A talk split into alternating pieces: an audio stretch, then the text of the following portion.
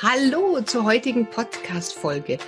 Die heutige Podcast-Folge nennt sich Weihnachtsstress-Überlebenstraining Teil 1. Du bekommst von mir heute zwölf Tipps, wie du schon im November dafür sorgen kannst, dass der 24.12. wesentlich entspannter abläuft.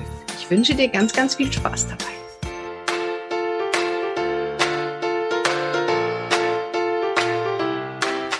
Willkommen beim Pubertät Überlebenstraining Podcast, dem Podcast für alle Eltern mit Kindern ab 10 Jahren. Mein Name ist Kira Liebmann und bei den Pubertät Überlebenstrainings helfe ich Eltern, die Pubertät ihrer Kinder zu überstehen, ohne dabei wahnsinnig zu werden. Ja, Weihnachten kommt für viele von uns immer wieder überraschend. Auf einmal stellen wir fest, ach du Schande, in vier Tagen ist Weihnachten. Wir haben noch keine Geschenke gekauft, wir haben noch kein Essen vorbereitet, wir haben noch nicht geplant, was in der Zeit passiert. Wir haben mit den Kindern noch nicht gesprochen, wie die Pläne sind und überhaupt überfordert uns Weihnachten komplett, weil wir erst am vorletzten Tag, wenn die Geschäfte offen haben, noch einkaufen gehen. Wie du das vermeiden kannst, dazu habe ich heute mal zwölf Tipps für dich dabei. Fangen wir an mit dem ersten Tipp, kauf früh genug Geschenke. Du solltest unbedingt jetzt schon im November spätestens anfangen, die Geschenke zu kaufen. Denn wenn du die Preise verfolgst, zum Beispiel auf Amazon, ab Mitte November werden alle Produkte 20 bis 50 Prozent teurer oder sehr, sehr viele beliebte Weihnachtsprodukte. Ich mache das zum Beispiel ganz oft, dass ich im Lauf des Jahres schon, wenn ich Sonderangebote sehe oder wenn irgendwelche Aktionen sind, da anfange, die Weihnachtsgeschenke zu kaufen, weil ich hinten raus mir unglaublich viel Geld spare. Das heißt, Kauf so früh wie möglich die Geschenke, denn mindestens vier Wochen vor Weihnachten, spätestens am ersten Advent, werden die Preise erstmal teurer. Das ist der erste Tipp. Kauf früh genug Geschenke. Der zweite Tipp ist, plane nur ein Essen ein, was du auch wirklich kannst. Und wenn du ein neues Gericht kochst, dann solltest du es vorher ausprobieren. Ich würde an Weihnachten kein Essen einplanen, was ich nicht kann oder was ich noch nie gekocht habe. Das heißt, wenn ich mir jetzt vornehme, ich möchte dieses Jahr unbedingt an Weihnachten zum ersten Mal in meinem Leben eine Ente machen, ist die Wahrscheinlichkeit, dass das in die Hose geht, einfach extrem hoch. Deswegen würde ich dir raten, plane entweder ein Essen ein, das du kannst, oder wenn du sagst, du möchtest ein neues Essen Essen ausprobieren, dann solltest du das vorher mindestens einmal schon gekocht haben. Das heißt, wenn du sagst, du möchtest Weihnachten eine Ente machen, dann mach irgendwann Mitte November schon mal eine Ente. Vielleicht mit einer anderen Beilage. Die Beilage kannst du ja wann anders machen, aber teste das komplette Essen einmal durch. Was ist anders am Rezept? Wie schmeckt's? Schmeckt's mir überhaupt so, wie ich mir das vorstelle? Weil manchmal klingen Rezepte wahnsinnig gut und dann kochen wir sie und sind am Ende total enttäuscht, weil es irgendwie doch nicht so schmeckt, wie wir uns vorstellen. Ja, und deswegen probier unbedingt das Essen vorher aus und nicht einen Tag vorher, sondern mindestens drei bis vier Wochen vorher, dass du da einfach nochmal reagieren kannst, wenn du sagst, hm, nee, war jetzt doch nicht so der Hit, dass du einfach nochmal ein anderes neues Essen ausprobieren kannst. Oder du variierst einfach ein Essen, was du schon sehr gut kannst kannst und nimmst dir hier ein bisschen den Druck raus, was Neues unbedingt etablieren zu müssen. Der dritte Tipp ist, wenn du ein extravagantes Essen kochen möchtest, erlaube deinen Kindern, dass es ihnen nicht schmeckt.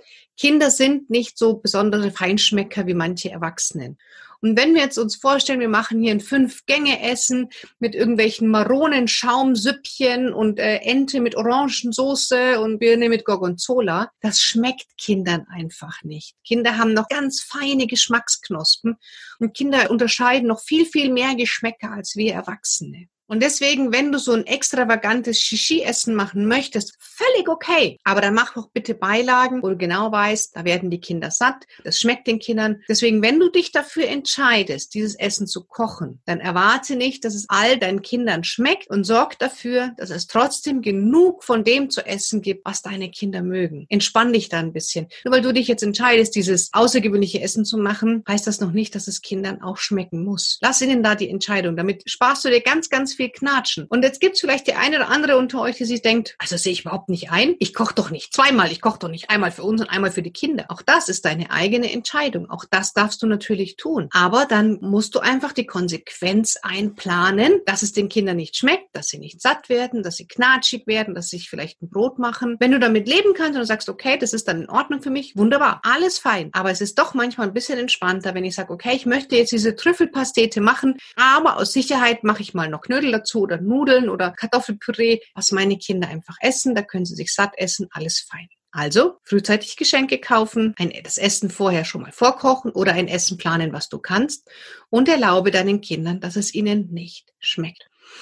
Backe rechtzeitig Plätzchen, damit du auch hier nicht hinten raus in den Superstress kommst, weil du noch einkaufen musst und Geschenke einpacken und irgendwas besorgen und äh, das Essen planen und dann auch noch Plätzchen backen. Und wenn du neue Plätzchen backst, dann ist auch hier mein Tipp, mach erstmal die Hälfte vom Teig nach dem Rezept und guck erstmal, wie schmeckt es dir, wie schmeckt es deiner Familie, wie werden die von der Konsistenz her. Manchmal ist im Rezept angegeben eine Viertelstunde und dann werden die backhart oder das ist zu wenig angegeben, die sind innen noch nicht durch. Deswegen erstmal kleine Menge Teig machen, den nach Rezept machen, gucken, schmeckt das so, wie ich es mir vorstelle und dann entweder eine größere Portion machen oder entsprechend das Rezept oder die Zutaten ein bisschen anpassen. Aber auch hier früh genug Plätzchen backen, dann tust du die in so Aluschachteln rein, dazwischen so ein bisschen Backpapier als Trennung und dann bleiben die da auch einen Monat lang frisch. Das ist überhaupt kein Problem. Die Frage ist, wie viele dann am Weihnachten noch drinnen sind, wenn deine Familie die auch so lecker finden. Aber auch hier der Tipp, kümmere dich da frühzeitig drum und plane dir das nicht am 23.12. ein, dass ihr dann für die ganze Familie Plätzchen backt. Tipp Nummer 5. Schreibe schon im November die Karten und packe auch im November schon die Geschenke ein. Im Endeffekt ist es doch völlig egal, ob die Weihnachtsgeschenke im Oktober, im November oder im Dezember eingepackt werden. Und wann du die Karten schreibst, ist doch völlig egal. Wenn du jetzt aber sagst, im November, ich habe Zeit, es ist gerade noch nicht so stressig und du hast Tipp 1, besorge frühzeitig die Geschenke natürlich schon beachtet, dann pack sie doch auch einfach gleich ein. Überall gibt es ja jetzt schon Weihnachtsgeschenkpapier und überall gibt es jetzt schon Weihnachtskarten. Wenn der Podcast rauskommt, ist es Mitte November, da findest du ja überall schon Weihnachtsartikel. Gibt es ja schon ab September, was ich persönlich furchtbar finde, dass wir im September schon Lebkuchen essen können. Das heißt, du machst jetzt schon alle Geschenke fertig, du packst die schon alle ein, beschriftest die, machst die Karten schon fertig, machst die Umschläge fertig, schreibst alles hin, machst die Briefmarke drauf, dass du es dann eigentlich nur noch einschmeißen musst. Und auch hier nimmst du dir wieder einen halben Tag Stress raus. Ist doch okay, wenn du es jetzt schon machst. Das spielt doch überhaupt keine Rolle, muss ja nicht alles erst in der letzten Minute passieren. Ein Punkt, den finde ich sehr, sehr wichtig. Setze dich nicht unter Druck. Deine Familie hat nichts davon, wenn du total gestresst und genervt bist. Es ist ja schon oft so, dass gerade wir Frauen Weihnachten ja so ein bisschen glorifizieren. Wir wollen das perfekte Essen. Wir wollen die perfekte Familie. Wir wollen die perfekten Kinder. Wir sind die perfekten Gastgeberinnen. Wir sind die perfekten Schwiegertöchter und so weiter und so weiter und so weiter. Und damit baust du dir einen unglaublichen Druck auf.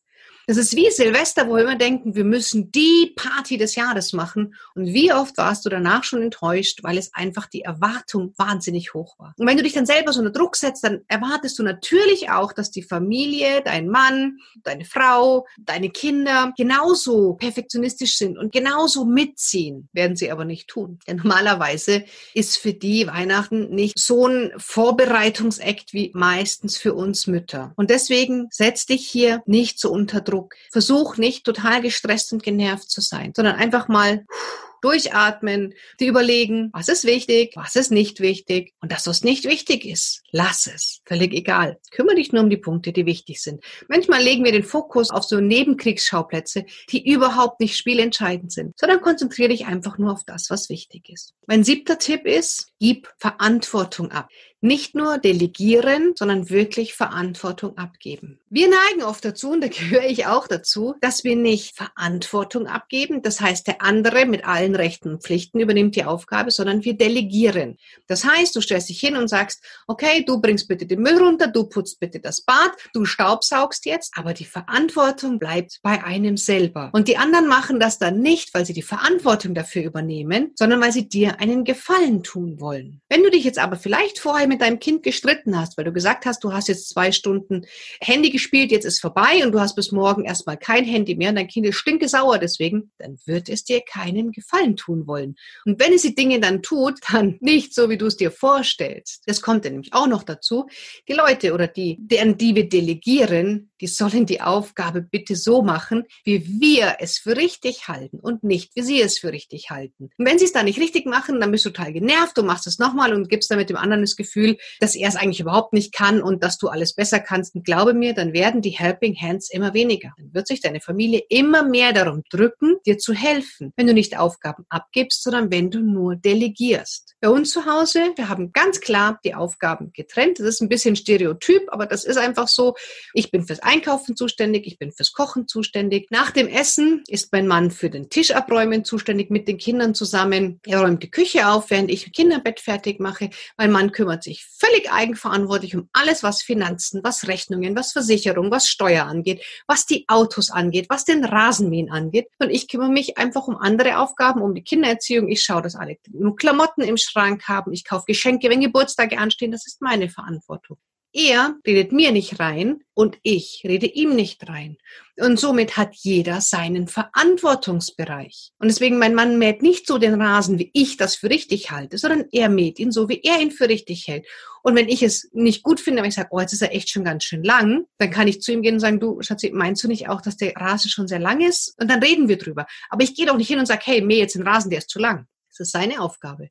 Und da überleg dir doch auch mal, welche Punkte kannst du von der Verantwortung her abgeben. Nicht delegieren und nicht mal sagen, einmal machst du den Müll und du die Wäsche und du das Bad und das nächste Mal macht der nächste das Bad und der nächste die Hasen, sondern gib Verantwortung ab. Der eine ist komplett für den Müll zuständig, der andere ist komplett für die Hasen zuständig, der dritte ist komplett für die Autos zuständig, wie auch immer. Du wirst sehen, du darfst loslassen lernen, denn die anderen machen die Dinge vielleicht nicht so wie du aber lass sie doch erstmal in diese Aufgabe hineinwachsen. Das ist wahnsinnig wichtig. Es gibt diesen schönen Satz, erledigt ist besser als perfekt. Und den kannst du dir einfach mal irgendwo groß hinschreiben. Wenn dein Kind die Verantwortung dafür übernimmt, dass die Hasen gefüttert werden, dann lass dein Kind die Hasen erstmal so füttern, wie es dein Kind für richtig hält. Oder wenn ein Kind sagt, meine Aufgabe ist Bad putzen, dann lass dein Kind erstmal das Bad putzen, wie es es für richtig hält. Und stell dich nicht daneben, wie so ein Feldmarschall, und gib Anweisungen und, und sag, wie es machen muss. Glaub mir, da wird sie Lust verlieren. Also gib Verantwortung ab, statt zu delegieren.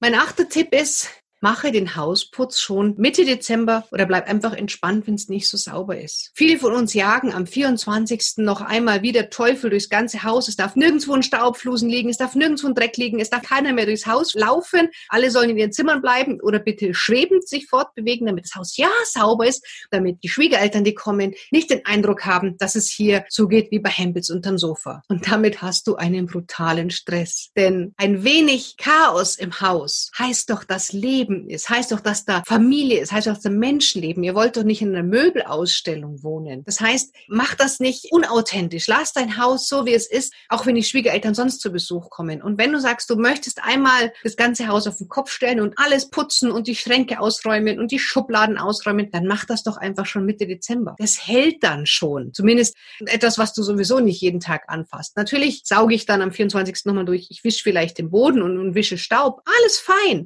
Aber du fängst nicht an, das Haus von oben nach unten umzukrempeln an dem Tag. Du machst die Basics, weil du vorher schon dafür gesorgt hast, dass der Rest so ist, wie du dir das vorstellst. Der neunte Punkt ist, wenn Besuch kommt, kannst du auch hier Verantwortung abgeben. Zum Beispiel kann der Besuch ein Teil des Essens mitbringen. Warum denn nicht? Das heißt, am 24.12. kommen Teile deiner Familie, wer auch immer das sein mag, zu euch zu Besuch. Und du denkst dir, ach du Schande, ich muss jetzt für 20 Leute Salat und Suppe und Hauptgang und Nachtisch machen. Warum? Gib doch auch hier Aufgaben ab. Sag doch zu dem einen Teil, bring du doch bitte die Vorspeise mit. Dem anderen Teil sagst du, bring doch bitte die Nachspeise mit. Und du selber kümmerst dich um den Hauptgang. Wie auch immer. Wir sind zum Beispiel knapp 20 Leute, wenn wir alle an Weihnachten zusammenkommen. Es wird vorher das Essen besprochen und jeder bringt einen Teil mit. Den Salat, der andere die Suppe, der eine die Beilagen, der andere den Nachtisch. Das ist total cool. Und du als, als, als Hausherr, als Gastgeber, du musst dich nicht um alles kümmern. Ja, du kannst auch Getränke mitbringen lassen. Du kannst auch sagen, du pass auf, Schwester, kannst du dafür sorgen, dass jeder einen Kaffee hat? Hier, Bruder, schau doch du bitte, dass jeder den Prosecco hat, wie auch immer. Auch hier gib doch an den Besuch Verantwortung ab. Wir sind in einer Zeit, in der alle mithelfen, in der alle gleichberechtigt sind. Du musst dich nicht mehr alleine um alles kümmern. Deswegen überleg dir, an wen kann ich was abgeben und dann lass es. Wenn du sagst als Beispiel, deine Mutter bringt den Nachtisch mit, dann lass deine Mutter den Nachtisch aber auch so machen, wie sie ihn für richtig hält. Wenn du damit nicht leben kannst, wenn sie stresst, okay, dann mach du ihn.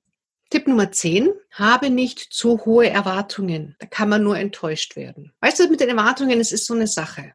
Erwartungen sind eigentlich Diebe. Denn wenn wir Erwartungen an eine Situation haben und sie trifft so ein, dann mindern wir die Freude darüber, weil wir haben es ja eigentlich nicht anders erwartet. Auf der anderen Seite hat das Leben zig Möglichkeiten, was dazwischen kommen kann, dass den Erwartungen nicht erfüllt werden. Denn es ist ja so, dass bei den Erwartungen hat das Leben nur eine einzige Möglichkeit, so zu sein, abzulaufen, wie du es dir vorstellst. Nur dann wird deine Erwartungen erfüllt. Wenn irgendwas links oder rechts nicht richtig läuft, sind deine Erwartungen schon nicht erfüllt und du kannst dich über das, was gut gelaufen ist, gar nicht mehr freuen, weil du eigentlich über das traurig bist oder enttäuscht bist, was nicht passiert ist. Und deswegen schraub hier deine Erwartungen wirklich zurück. Plane den Tag nicht bis ins letzte Detail perfekt durch. Lass einfach ein bisschen Luft, auch dass die Dinge sich von alleine entwickeln können. Hab nicht für alles schon so einen strikten Plan im Kopf, sondern lass einfach mal die Dinge auch geschehen. Lass da mal ein bisschen etwas auf dich zukommen. Lass auch mal so ein bisschen Zeit oder Raum für Besonderes, für Neues, für anderes. Der elfte Tipp, den ich hier an dich habe, ist, bleibe deinen Werten und Vorstellungen treu. Weihnachten soll nicht nur deinen Eltern, den Schwiegereltern, deinen Geschwistern, deinem Mann, deinen Kindern gefallen. Weihnachten muss auch dir gefallen. Und ich erlebe es ganz, ganz oft, sei es beruflich oder privat, dass gerade wir Frauen uns den Wünschen den anderen unterordnen. Das heißt, die Schwiegereltern kommen, die erwarten immer ein reichhaltiges Essen und dir schmeckt es vielleicht gar nicht. Vielleicht bist du sogar Vegetarierin und die erwarten immer ein Fleisch. Und gegen deine Werte und gegen deine Vorstellungen machst du dann ein Essen oder einen Abend, so so wie er dir nicht gefällt, nur damit den anderen gefallen. Und am Ende des Abends bist du derjenige, die enttäuscht einfach in ihrem Bett liegt und sagt, verdammt, schon wieder ein Weihnachten, was überhaupt nicht so lief, wie ich es mir vorgestellt habe. Überleg dir mal, wie möchte ich den Weihnachten feiern? Bei mir ist es zum Beispiel so, dass ich die letzten Jahre immer irgendwie Abstriche gemacht habe. Ich mag ein besinnliches, ein traditionelles Weihnachten. Ich mag Musik unterm Tannenbaum, wenig Geschenke. Ich mag das festlich. Und die letzten Jahre habe ich das so nicht gemacht. Ich war bei meiner Familie und die machen das anders anders und äh, reißen nur so die Geschenke auf, eins nach dem anderen, was ich halt einfach überhaupt nicht schön finde oder es gab nichts Festliches. Und deswegen habe ich dieses Jahr für mich entschieden, ich werde Weihnachten so und so und so feiern. Wer das mit uns mitmachen möchte, ist sehr, sehr herzlich eingeladen. Und wer nicht, der möge doch bitte auf seine Art und Weise feiern. Aber ich habe keine Lust mehr, mich dieses Jahr wieder zu verbiegen. Und den Tipp kann ich dir auch geben. Überlege dir, was sind deine Vorstellungen, denn auch du bist wichtig. Deine Wünsche sind doch genauso wichtig. Es müssen doch nicht deine Wünsche hinter denen von deinen Eltern, von den Schwiegereltern, von Oma, von Opa, von deinen Tanten, Onkels und wer auch immer an Weihnachten kommt, nicht unten drunter gestellt werden. Hey, es ist dein Zuhause. Du bist hier die Chefin oder der Chef. Deswegen, was sind deine Vorstellungen, was sind deine Wünsche? Und da bleib einfach authentisch. Und wenn du Vegetarierin bist, dann gibt es nun mal ein vegetarisches Menü. Wer damit nicht leben kann, soll bitte auswärts essen. Bleibe deinen Werten und Vorstellungen treu. Und der zwölfte und für heute letzte Punkt, Teil zwei, kommt dann in zwei Wochen. Gönne dir und deiner Familie Zeit zum Durchatmen. Takte nicht vom 24. 12 Uhr bis 26. 20 Uhr jede Minute ein. Gönn euch mal Zeiten, wo du sagst, puh, Jetzt haben wir mal einen Vormittag, wo wir nichts tun, wo alle im Schlafanzug auf der Couch sitzen können, bis um 14 Uhr ihre Geschenke ausprobieren können, die neuen Sachen testen, Tee trinken können, Fernsehen schauen, Buch lesen, was auch immer. Aber plane Zeiten ein, in denen du und deine Familie Ruhe habt, durchschnaufen könnt, du auch nicht die ganze Zeit wieder am Vorbereiten bist, wieder für den Abend oder den Nachmittag und Kuchen backst und Essen machst, sondern wo auch du sagst, Leute, Family Time, die nächsten drei Stunden gehören nur mir, gehören nur uns, wie auch immer du das machen willst. Das waren jetzt mal so die ersten zwölf Tipps. Vielleicht war der eine oder andere für dich dabei, wo du sagst, oh ja, das ist eine gute Idee, dann nehme ich mit.